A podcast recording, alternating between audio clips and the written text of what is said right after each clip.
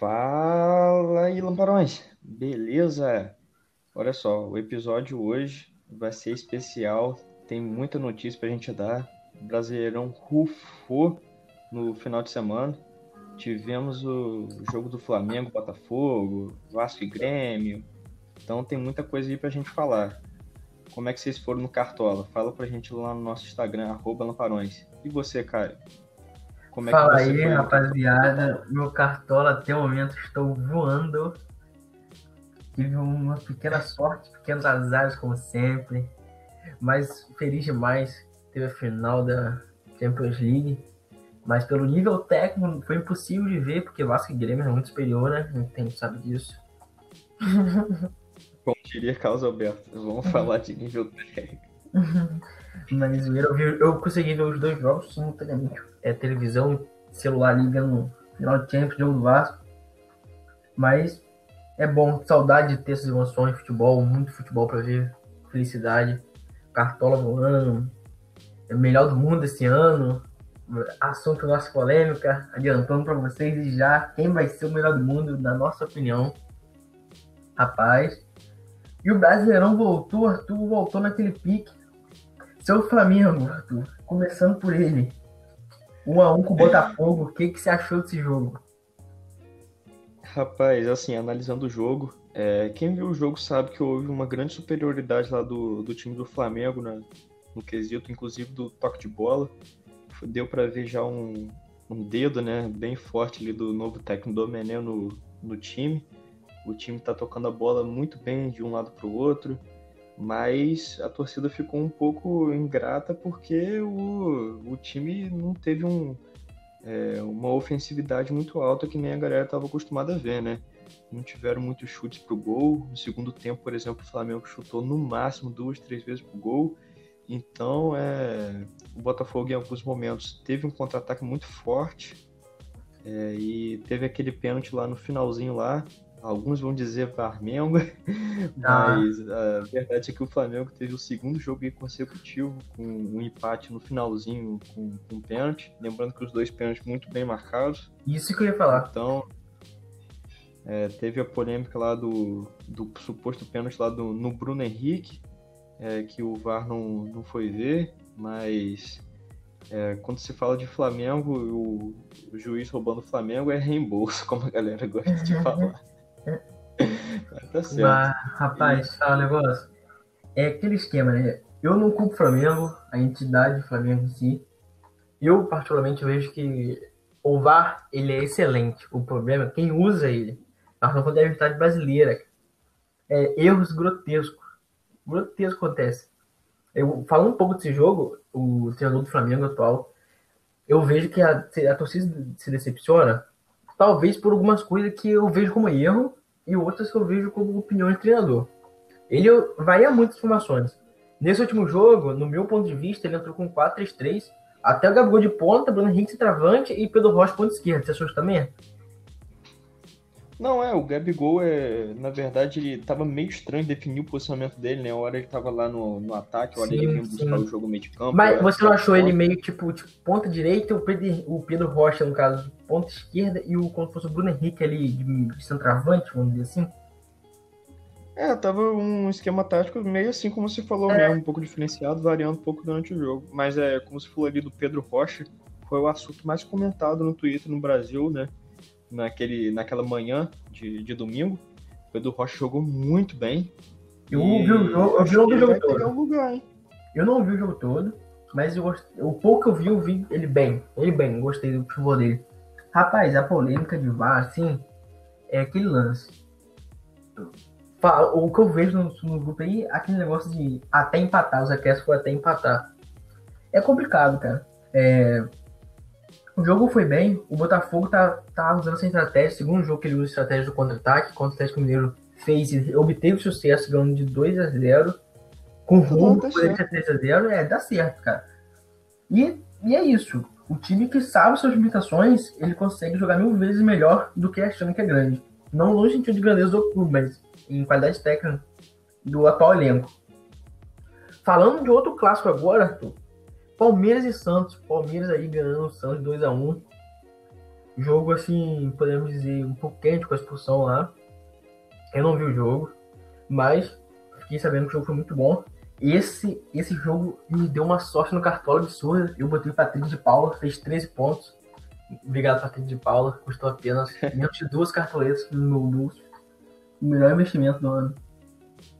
Sim, Palmeiras, então, é como sempre, é time forte, né? A verdade é essa. Olhando aqui as estatísticas da partida, né? É, foi uma partida até atípica do Palmeiras, porque a gente estava acostumado a ver um Palmeiras em alguns jogos um pouco mais recuado, com um pouco de dificuldade de chegar numa finalização, né? Mas nesse jogo aí o Palmeiras chutou 17 vezes no gol contra o 9 do Santos. Então a gente pode, consegue ver aí uma, um, um volume ofensivo muito alto do Palmeiras. Né? No finalzinho lá o Luiz Adriano fez o gol lá, né, aos 45 mais. E o Patrick de Paulo vem se destacando aí, vem mostrando muita, muita personalidade. Qualidade, né? Qualidade que o bicho joga demais. Eu fiquei muito entre colocar ele ou o Gabriel Menino, acabei botando o Gabriel Menino, dei azar. Mas é, a gente vê um Palmeiras aí que vai lutar por título, com certeza. É, a gente consegue ver que não vem jogando futebol que a torcida gostaria de ver mas é, vem mostrando algum resultado aí considerável. Né? O Palmeiras vive, não vou dizer um momento parecido, mas a mesma pressão da torcida que o Palmeiras sofre hoje, que no caso cobra do clube, é mesmo que o Flamengo cobra de, do técnico. Só que, até voltando ao assunto do Flamengo, eu esqueci de falar, o Flamengo tem uma grande dificuldade hoje com o técnico, porque no dia 31 de julho, que se não me engano foi o dia da, da confirmação de, do Dominique no Flamengo, o é, Rodolfo Landim, vice-presidente do Flamengo, não é isso? Uhum. Então, ele na entrevista ele fala que o, a, é, o Flamengo não ia passar de novo por uma perda de técnico por multa rescisória. Que a multa rescisória do Dominique ela é maior do que um ano de salário, no caso, o valor de um ano de salário do técnico mais bem pago do mundo. Esse valor é do Simeone, do Atlético de Madrid. Se você botar na ponta do lápis de quanto o Simeone ganha no ano, é 247 milhões de reais na cotação da época. Não sei quanto é hoje. Da época eu falo da matéria. Então, jogando baixo, não sendo como levando da letra que o Landinho falou, vamos botar que 50% do que ele do que o Simone ganha no ano seria aí aproximadamente, vamos, vamos arredondar, vai ser menos da metade, 150 milhões de reais. Essa é a grande dificuldade, talvez, do, do Flamengo rescindir o contrato com o Dominique pagar a multa dele. Já o caso do Palmeiras é diferente. O Luxemburgo vem sendo pressionado pela torcida, a torcida pede a saída dele e seria mais fácil pelo valor da multa rescisória. Não, Agora... sim, com certeza. E acho que ele teria que perder, assim, é, muitos jogos seguidos do Flamengo teria que estar muito mal para a presidência do Flamengo pensar de, na demissão dele. Acho algo improvável no momento. Alguns torcedores já vêm pedindo, mas agora eu acho que vai ser o momento dele se firmar, né? É, cair nas graças, talvez, na torcida do Flamengo, porque ele vai ter uma semana aí para treinar com o clube, ter um volume maior aí de adaptação com os jogadores. Às vezes ele não conhece muito bem os jogadores, mas agora ele vai, vai ter tempo para isso e ele pediu tempo, né? Ele falou que é, ele precisava de tempo para ajeitar o elenco do Flamengo. Mas hum. agora ele vai ter, e se não tiver né? resultado, agora tem a, a, chegada aí do lateral direito da seleção chilena Isla, que estava é, sendo muito necessário, porque o Flamengo teve o seu moleque lá que subiu da base, né? É, machucado no, no, último jogo contra o Curitiba. Então. Perdeu a Rafinha. Não, contra o né? É, então, é, estreou ontem, né? O lateral direito também é, que veio da base. Então, a torcida não gostou muito dele, o Mateuzinho. É, ele não teve um, uma segurança né, na zaga lá, na marcação, deixava uma avenida aberta. O Hector Ribeiro tinha que se desdobrar para marcar dele. Então, a torcida já, já não gostou muito, muito da aparição do moleque, não mas sempre bom dizer, né, que não é bom queimar o moleque que vem da base. Concordo com você. Pra, pra falar é... Desse, bem grato. O Vasco também acontece isso. Mas falando agora do jogo do Paulista, também o São Paulo, que ganhou do Sport Recife. Lá em Recife, ganhou de 1 a 0 o golzinho de Pablo, que eu não botei cartão, infelizmente, mas o gol de Pablo. E o, o, o, o Diniz, né, conseguindo sua segunda vitória no Brasileirão. Um time, outro treinador que sofre pressão, no, tipo de brasileiro. Ou, ou quando o time tá mal, como treinador. Sempre assim. E uhum. ganhando a sua segunda partida. Ele que tá na primeira parte da tabela, São Paulo. Mas o jogo talvez iria ser tranquilo, poderia ser um, uma, um placar mais ampliado, mas conseguiu sua vitória, três pontos garantidos. Você viu é, jogo? Um jogo até atípico do São Paulo, né? Um jogo até atípico de São Paulo, porque ele teve menos posse de bola. Então é uma característica do, do Diniz é deixar o time com muita posse de bola. Dessa vez ele não deixou tanto. Foi um jogo assim um pouco mais aberto também. Tiveram 10 chutes São Paulo e é, 11 chutes São Paulo e 10 do esporte, então tiveram muitos chutes no gol. Foi um jogo mais aberto e atípico do Diniz. Agora falando no gigante da colina que vive o seu momento assim, é. de glória, podemos dizer. É, cara, na, na última semana que o Vasco foi líder, a gente não gravou episódio porque teve a entrevista do nosso último episódio. Se que não viu, inclusive, vê que tá fiera demais. É, cara, eu fiquei um pouco chateado na, na semana que o Vasco foi líder. Tipo, vi muita gente hateando nós, torcedores do Vasco, pelo fato de a gente estar tá comemorando a liderança no início do campeonato. De verdade, eu vejo hoje o Vasco com uma, com uma das torcidas, se não a, a maior torcida em questão de carisma. Você pode ver, cara, tem clássicos e clássicos memes do Vasco. Aquele gordinho lá contra o Fluminense ano passado, o portão já fechado, aberto, que ele chega no campo, joga a garrafa d'água na cabeça. Tem esse clássico.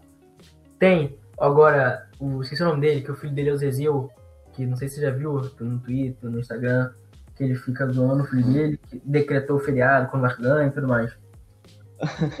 já viu esse cara? Zezil, não, não, confesso cara, que... que você vê esse, esse cara é muito bom, quem não vê. O Twitter dele, se não me engano, é, é feriado decretado. Ele tipo, quando o Vasco ganha e fala pro filho dele que é feriado, o filho dele precisa fazer nada, é Free Fire à vontade, doce à vontade. É muito engraçado. E, cara, eu, pô, os caras zoando, mano. É, o Vasco da liderança é uma quebra de expectativa geral, não só do torcedor vascaíno, como do Brasil inteiro. E, de verdade, a gente tem que ver esse momento, cara. Comemorar a vitória mesmo, curtir os momentos que o, Vasco tem que não vinha há muito tempo trazendo alegria pra gente, a verdade é essa. Foi uma queda expectativa, a gente, pô, ninguém acreditava nisso. E tal, tem muitos iludidos, eu tô iludido pra caramba, paz de baixo pra geral, que o cara tá voando. E, mano, é isso, mano. Eu fui que o Vasco que fez a última rodada 0x0 com o Grêmio, teve uma polêmica de um pênalti. Foi aí que eu vi, cara, é sempre assim. Eu vejo isso, eu acompanho isso de perto. Toda vez que o Vasco tá muito bem, sempre tem uma coisa que atrapalhar. Quanto o São Paulo teve um pênalti lá que puxaram o VAR, que teve um mínimo, mínimo, mínimo toque de Andrei na bola. Eu até hoje duvido esse pênalti. E dessa vez teve um toque absurdo do jogador do Grêmio, não foi marcado. Mas não vou ficar choramingando. 0x0 Vasco e Grêmio. Germancano não marcou dessa vez. Mas acontece. Vasco é vice-líder hoje. E nós vamos comemorar vice-liderança. Se o Vasco terminar esse ano acima dos 10, o torcedor Vasco vai estar super feliz. E vai estar assim, comemorando, falando no Twitter, falando que é 4 e é isso, cara. O Vasco é alegria. Arthur chegou a ver o tá do jogo? Acho que não, né? Final do Champions não, né? Eu, é, a Champions estava envolvido lá com a Champions League, mas é, apostei no Cano dessa vez é, e ele não, não me assim não me satisfez assim. É, não, não. não. não, sacanagem, mas é, pô, ele fez 0,80 se não me engano no, no Cartola. Aí tá bem que eu não botei de capitão, pensei em colocar, mas na, em cima da hora lá, ah não, vou pôr o aqui. Mas eu também. Jô, Jô seu capitão? Jô é meu capitão. Jô é vai jogar capitão, então. Jô é nosso capitão. É, acho que muita gente colocou foi o jogador mais escalado do Cartola, vai jogar contra o Fortaleza, né? Atlético Goianiense, é, Atlético Goianiense. Né? Não? Então... Eu acho que é Atlético Goianiense, O Corinthians vai jogar contra o... Ah. Na quarta-feira, o Fortaleza. Fortaleza, isso, tá certo. Contra o Fortaleza, quarta-feira, lá em São Paulo, às nove e meia como não escalar, né? Alguns jogadores lá do Corinthians, que é super favorito a, a ganhar esse jogo, pressionado na tabela, na parte de baixo, então tem que ganhar aí. E dessa vez tirei o Gabigol de capitão, mas deixei ele no meu time. Ele no dia tava... que eu tiro de capitão, ele vai lá e faz 12 pontos. Contei. Só que azar dele. É o Cartola. Eu tirei o, o Tadeu do Goiás e coloquei o Jean. Eu perdi 11 pontos nessa transição, menos 4 do Jean, mais os 7,90 do, do Tadeu. Mas falando aqui de um time promissor, um time que ainda para muita gente é dúvida se vai brigar por uma coisa maior, se vai brigar por rebaixamento, que é o Red Bull Bragantino. Perdeu a semana, chegou a abrir 1 a 0 tomou a virada após a expulsão do jogo de seus jogadores. O Fabrício Bruno foi expulso nesse jogo. É, perdeu para o Coritiba de 2 a 1 E eu tava falando é, dentro de casa, excelente observação. Eu tava com o Alejandro no meu time, o que marcou o gol. E Alderlan também, que eu muito canal na escola. E, cara, você acha que vai dar pro RB esse ano ou vai ficar para uma próxima tentativa? Tipo, eu falo, quando eu falo vai dar, eu falo no sentido tipo um G6. Você acha que não dá, não? Não, acho que, que o Bragantino vai ficar lá no meio da tabela. Acho que vai ficar lá em. Sul-Americano? É, primeiro. É, uma Sul-Americana consegue pegar. Minha opinião, eu gosto. Acho que pior que o Bragantino no momento. Concordo com você. E, fala, repetindo a final do, da Copa do Nordeste, Ceará mais uma vez ganhou do Bahia com 2 a 0 dentro. Foi no Castelão esse jogo, eu acho. Foi no Castelão, sim. Foi, foi, foi sim. 2 a 0 em cima do Bahia. Kleber mais uma vez marcando gol. Eu pensei em colocar o Kleber. Cara, esse ano o Brasileirão promete muita revelação. Isso sobre o ponto de vista falando assim, basicamente por alguns times, eu tô vendo aqui mais ou menos. Botafogo tem um, o, aquele, é Babi, se eu não me engano, é o centroavante que vira Macaé. Tem o Luiz Henrique, sim, excelente jogador. Marcelo Benevenuto e o Canu, são alguns destaques. Falando rápido, o Flamengo não tem tanta revelação assim, não. Acho talvez um Tuller se aparecer, que a torcida pede muito. Não, a torcida tá pedindo muito Tuller, cara. Muito. Não, eu também eu prefiro o Tuller que não tá ruim. Então, Palmeiras, Patrick de Paulo, Gabriel Menino. Patrick de Paulo praticamente é uma realidade, mas não deixa de ser uma revelação. Patrick de Paulo, e Gabriel Menino e o, o Verón, talvez voltando de São Momento lesionado, ele voltando lesão pode ser uma revelação. Santos, não acho que não tem de cabeça assim, galera. Eu não tô vendo isso, tô tirando isso aqui agora. O Sport Recife não tem nada mais. São Paulo tem aquelas, aquelas caras um pouco mais antigas, que é o Igor Gomes e o Lisieiro mas tem um ponta esquerda, que agora não me recordo dele, que tem um apelido que até no Vasco fala que não gostava de ser chamado, mas agora é o ponta esquerda. Ele é bom jogador também. A zaga também ontem foi a zaga da base, muito boa.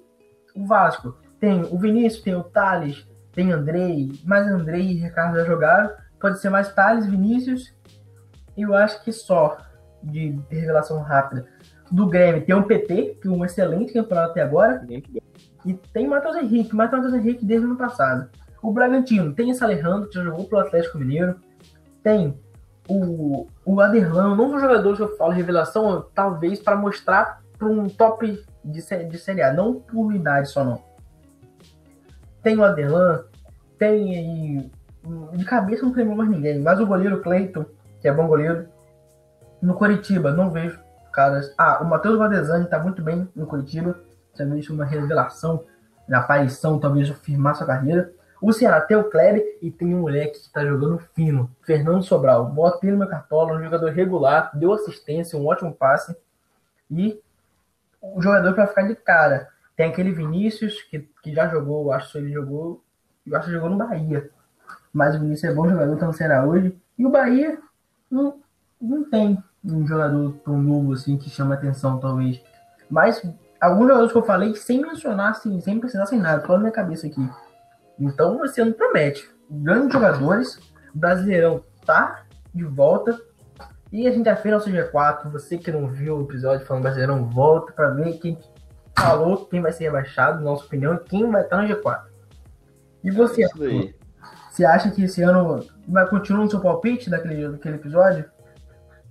Cara, acho que vai continuar. Acho que o segundo turno vai mudar totalmente a chave do campeonato, é, porque com certeza, né, com essa maratona de jogos, alguns jogadores vão machucar. Então, é, os times grandes, assim, né, que tem um, um, banco, tem uma base melhor, assim, é, eles vão destoar no, no campeonato no final dele, com certeza.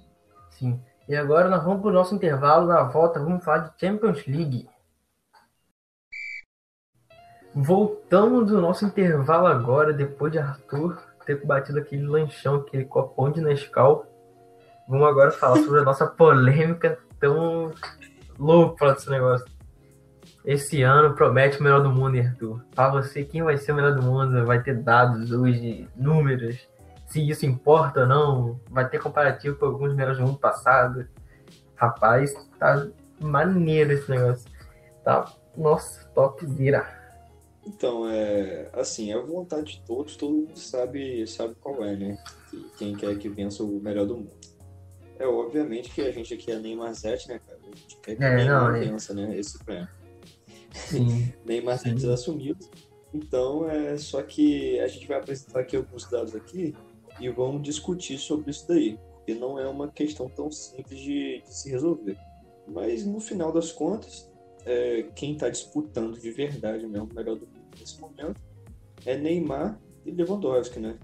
Um terceiro ali que pode ser talvez um De Bruyne, talvez um Neuer novamente, mas assim, a briga aqui é entre Lewandowski e Neymar.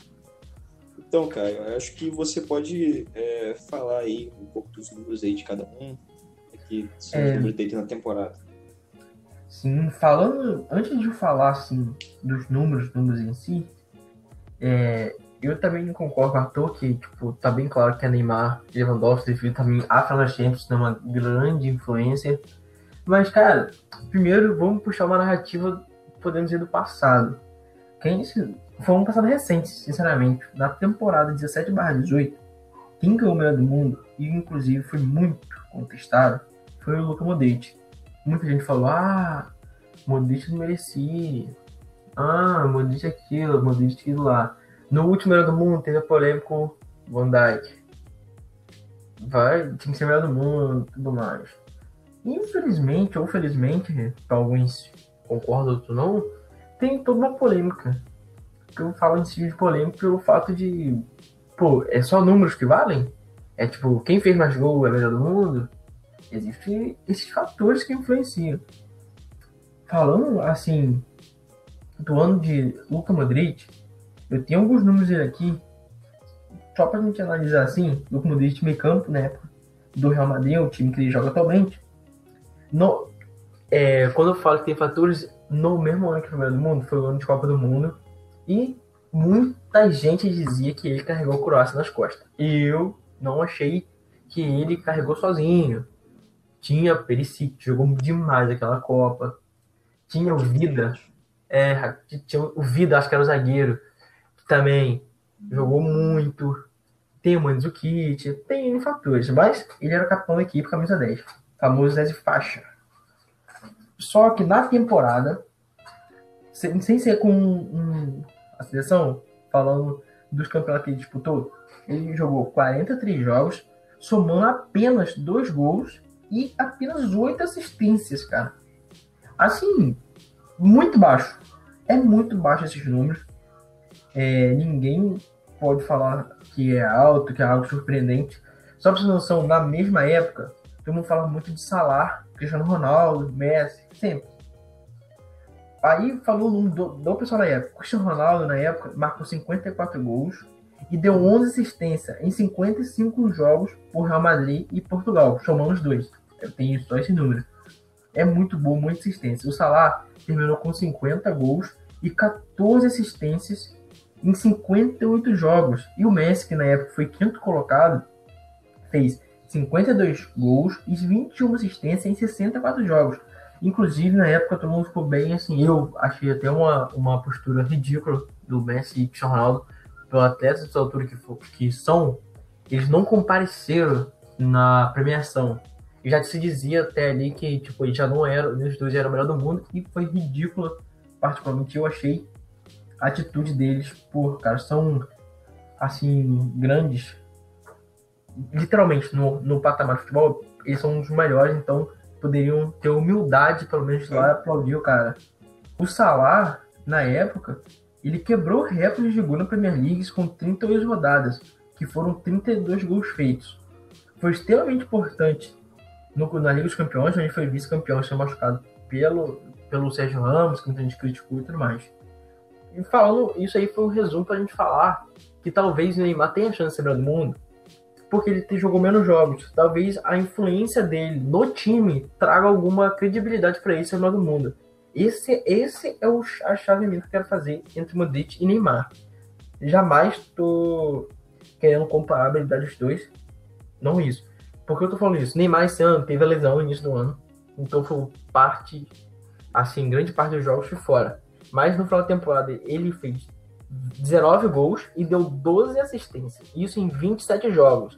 A média de gol em relação ao Lewandowski é baixa, que é de 0,70 a do Neymar. Já a média de gols do Lewandowski é de 1,17 gols por jogo. Ele que soma seus 55 gols em 47 jogos e 10 assistências. Então, realmente é uma coisa assim absurda. O que ele fez foi absurdo, absurdo, absurdo. Aí, vamos falar um pouco do clube, dos seus jogadores, e vou trazer na época do Real Madrid, para falar, ah, talvez o Modric era o, vamos botar assim, isso tentando imaginar a cabeça da FIFA para, para querer dar o título ao Modric, que o Real Madrid, na época de Modric, foi campeão do Mundial de Clubes, ficou nas quartas de finais da Copa do Rei, foi campeão da Champions League, na La Liga ficou em terceiro colocado, ganhou Supercopa e ganhou Supertaça Europeia. O PSG esse ano, ele ganhou, eu acho que ele ganhou tudo menos a Champions. Deixa eu ver se eu tenho aqui. Tem. Ganhou Copa da França, Supercopa, é, isso. e Neymar sendo decisivo, muito decisivo nesse título. Fazendo gol praticamente em todas as finais. Agora, quais finais ele fez, não sei. Mas ele foi. Ele fez gol na Copa da França na final, né? E na Supercopa ele bateu. Aquele pênalti lá, né? Pênalti, é. Ele foi Nunca... frio. Então, o único título que não conseguiu conquistar pelo Paris Saint-Germain foi aí os campeões, foi vice-campeão pelo Bayern Munique, perdendo de 1 a 0.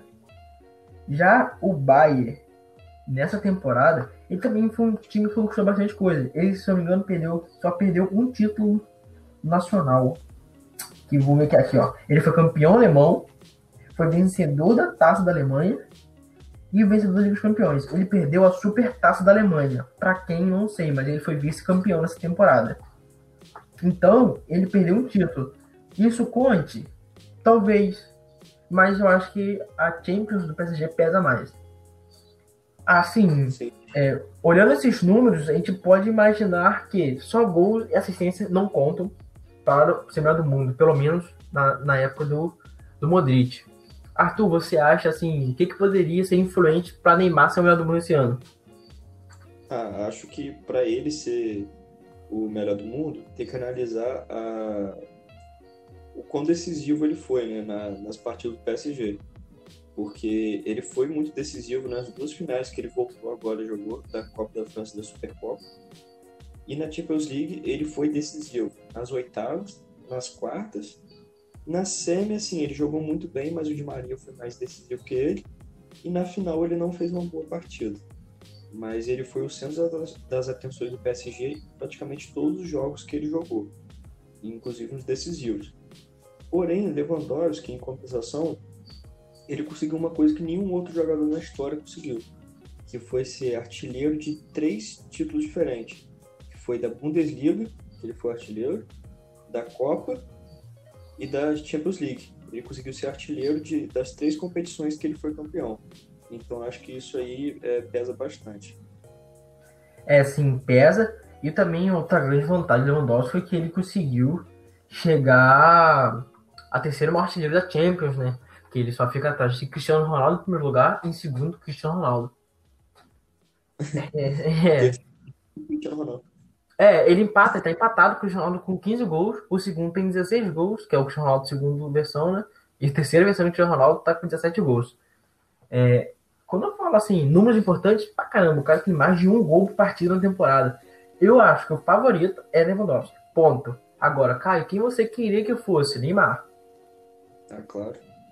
É, Quem é o melhor jogador dos dois? Quem que você contrataria pro seu time? Obviamente Neymar, né? Aí, Arthur, eu acho que depende. Como assim depende? Tipo, o Neymar é um cara que muda qualquer. Tipo assim, vou tentar fazer. Não um comparativo, mas talvez uma.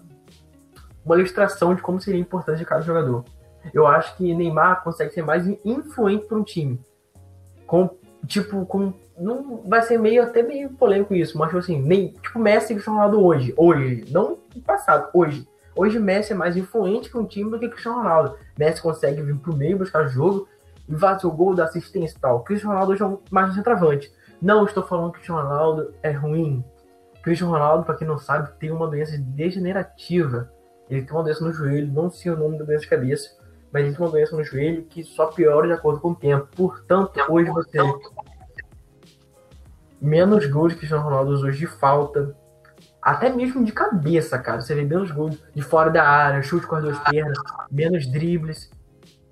Isso tem a ver com a quantidade de. Tipo assim, não sei se é célula ou vírus, não sei. Mas, tipo assim, tipo que a doença dele só piora de acordo com o tempo. É, Cristiano consegue fazer menos gol devido a essa doença dele.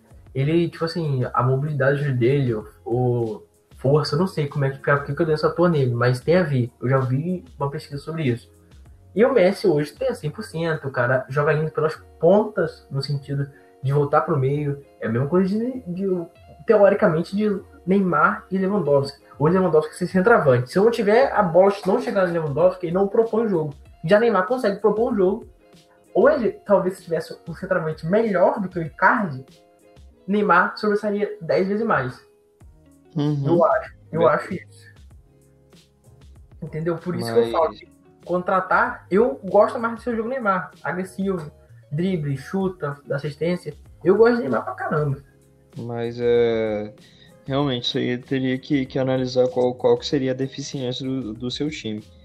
Mas, é, como a gente falou ali, o, como o Caio falou na verdade, o Modric, né, ele foi eleito pela, talvez pela influência dele no jogo, além dos títulos, né? E o Neymar, no caso, ele se fosse eleito esse ano, ele seria justamente por isso. Além do mais, é, você olha para o time do PSG e vê claramente que o dono do time é o Neymar, né? Mas você olha para o time do Bayern de Munique, na verdade não tem um dono aquele time. Aquele time, na verdade, é, é tudo completo, né? Todos os jogadores são, são influentes na partida. Mesmo Lewandowski com esses números. Outra coisa que contaria bastante, ao meu ver, é que, pelo menos desde essa volta da pandemia para cá, né, do futebol, o Lewandowski ele não foi decisivo nem nas quartas, nem, na, nem nas semifinais e nem na final. Concordo. Ele não, ele não jogou bem nesses jogos decisivos do Bayern. Ele fez um gol lá, por exemplo, contra o Lyon, depois que a partida já estava 2 a 0 é, Na partida das quartas, né, pelo Barcelona, voltando agora, pelo, contra o Barcelona de 8 a 2 ele fez um gol depois que já estava uma goleada já estabelecida. E na final ele fez uma péssima partida, ficou sumido do jogo. Então, no momento decisivo, ele não foi influente no time. Já o Neymar foi, né? Então, acho que isso aí conta bastante. Então, pessoal, é... na verdade, o que é, ficou estabelecido aí, né, é que o Neymar ele foi o melhor jogador da Champions League da reta final, né? A partir dessa volta aí da, da, da pandemia, né? E ele também tinha sido muito influente no jogo contra o, o Borussia Dortmund pelas oitavas de final. E o Lewandowski, ele fez uma temporada toda praticamente muito boa. Chegou no final, né, na hora decisiva da Champions League, que ele não foi é, tão brilhante como ele foi na temporada toda. Então, cabe aí, né, a, a votação do, do melhor do mundo, analisar né, se esse recorte de tempo do Neymar foi tão bom o suficiente para ele ser eleito o melhor é, do ano todo, entendeu? Então é, tem que analisar esse peso. É, vai ser uma decisão muito difícil, mas é, deve ser muito bem estudada. Sim, concordo com você. Na terceira posição ali, Arthur, eu acho que tem uma briga boa também. Tem o Messi, tem o De Bruyne e tem aquele Gnabry. O Gnabry também ele é o segundo artilheiro do Dubai, um cara que fez a temporada muito boa. É, ele tem nove gols, se não me engano, em 10 partidas na Champions. Ou é nove gols em 10 jogos, ou é 10 gols em 9 jogos. Então, um cara que é muito influente. O Baxter observou completamente. É um time, assim, encaixado e tem todas as posições, só tem boas opções. O Davis, lateral esquerda, é muito bom. E o, tem bom. O, e o brasileiro, que hoje talvez seja absoluto, seria, assim, talvez não, certeza, que não teria ninguém que bancasse ele na seleção seria o, o, o Thiago, que ele, Thiago, ele era, ele se naturalizou espanhol, porque se não me engano ele tem dupla nacionalidade, mas desde novo ele é espanhol. Ele, pô, ó, Thiago, Miller, Gnabry, tem o, o zagueiro, tem o Kimmich, tem o, o Davis, tem o, o goleiro Neuer, que, pô, o time é completo já, Até o PSG não é assim. Terceira posição, talvez. Oi? Caberia. Até caberia o Neuer nessa terceira posição, Pô, talvez. Cabe Neuer, cabe Thiago, cabe Gnabry, cabe Miller, tem De Bruyne, tem Messi. Esses vão brigar. Sim, Sim mas eu brigar. acho que, o, na minha opinião, deveria ser o, De Bruyne pela ótima temporada Sim. que ele fez na, na, Premier League e na Champions. Concordo com você. Também meu voto seria, seria hoje, esquecendo meu lado torcedor de Neymar, esquecendo o lado meu, eu seria um top 3 assim. É, Lewandowski, Neymar, De Bruyne. Meu ponto de vista. Pô, eu queria muito que Neymar fosse. Se Neymar fosse campeão da Champions, era o primeiro. Sim, sim, com certeza. Mas é isso, galera. É, espero que gostem dessa análise. Eu acho que foi uma das análises mais completas, com mais dados, assim. A gente pensou bastante para não acabar falando besteira aqui. E é isso. espero que vocês gostem realmente do episódio. É, a gente está um pouco sumindo no Instagram, a gente sabe disso, mas voltou a aula agora, a gente vai reprogramar, vamos tentar voltar à atividade no Instagram. Segue a gente, compartilha os episódios, que é muito, muito importante pra gente. É certinho, toda terça-feira tem um episódio novo, pode entrar no Spotify que vai estar tá lá. E galera. É isso aí. De verdade. Isso. E vamos que vamos. Arthur, uma boa noite pra você, meu amigo. Tamo junto. E vambora. Vambora, valeu, cara, tamo junto.